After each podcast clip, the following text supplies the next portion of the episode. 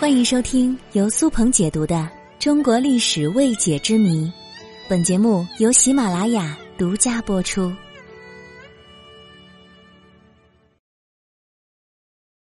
古人平常说话也都用“知乎者也”吗？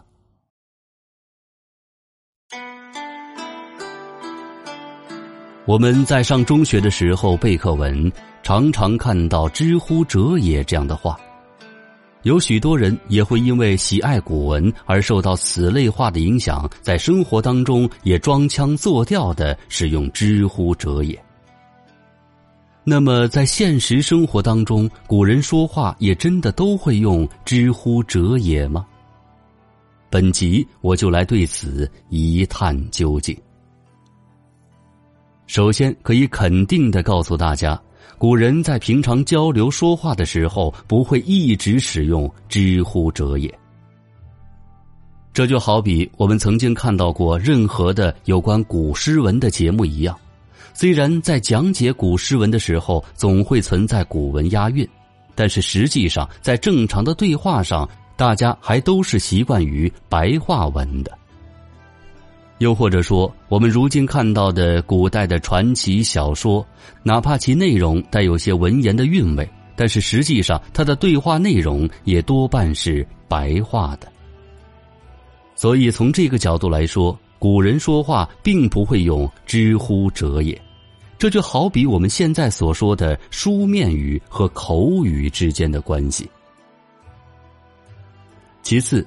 我们再来看一下古人的书面语和口语化之间的一个大概的发展过程。说到文学发展，想到的最早的自然是先秦文学。先秦文学可谓是书面语的先祖了。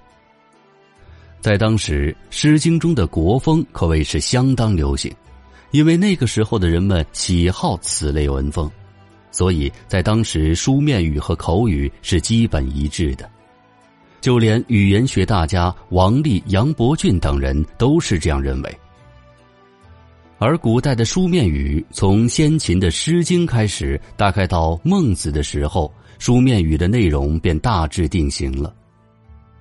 在书面语真正的定型之后，又在司马迁的《史记》当中开始获得发展。想必看过《史记》的都知道，司马迁在其内容描述上还是比较相似于“知乎者也”这样的书面语的。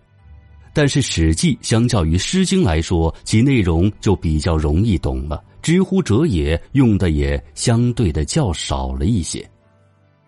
此后慢慢的发展，在书面语当中，“知乎者也”就越来越少用，书面语都少用了。可想而知，在我们日常的对话当中，“知乎者也”用的就更少了。另外，还需要向大家解释一点，这个“知乎者也”呢，从我们学过的文言文的角度来说，它实际上就是虚词，不一定具有真实的意义。有许多的时候，也就是古人用来增强阅读效果，或者是凑字数而添加的。有爱抬杠的朋友就会对这一点产生疑问了，说“知乎者也”明明有的时候是有具体意思的。当然，这一点我不能否认。我刚才说的只是大部分情况下的用法。语言是方便大家交流的，越通俗易懂，越被人接受。刚才我们说了书面语和口语之间的关系。还有一点需要向大家指出：什么人会使用书面语呢？那肯定是会写字的人呐。但是你要知道，在古代，会写字、读过书的人是少之又少，一个村子出现两三个就已经不得了了。绝大部分的人是没有读过书、没有上过学的。可想而知，这些人在平常交流和说话的时候，他们一定不会用书面语，一定不会说“知乎者也”。我们之所以觉得古人说话都是“知乎者也”，那是因为文人会写文章，他的文章会流传下来，他们就具有了一定的话语权；而绝大部分的老百姓，他们说的话是不会被记录下来的。相对来说，他们就没有话语权，所以这就给我们的意识上造成了一定的偏差。